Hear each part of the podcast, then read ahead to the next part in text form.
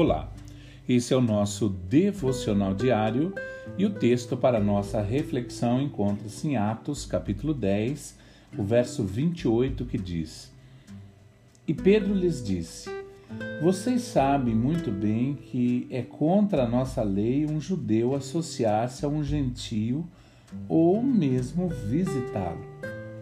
Mas Deus me mostrou que eu não deveria chamar impuro ou imundo a homem nenhum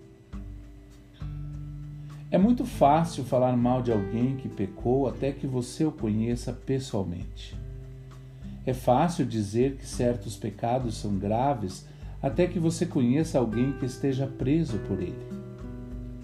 Talvez você tenha um amigo próximo ou um membro da família que seja um grande pecador ou que lute contra algum tipo de vício, álcool, drogas ou se o seu próprio filho está longe dos caminhos do Senhor. Então, quando o pecado está à sua porta, você tem um pouco mais de compaixão por tal pessoa e quer ajudar, ao invés de simplesmente condenar.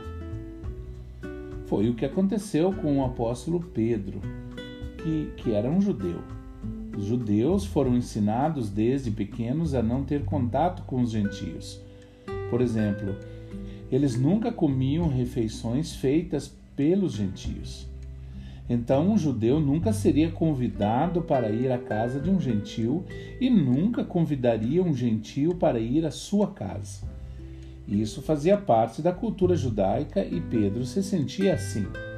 Ele não queria sair da sua zona de conforto e ir até os não-judeus para levar a mensagem do Evangelho. No entanto, Deus tocou seu coração e Pedro começou a ver as coisas de forma diferente.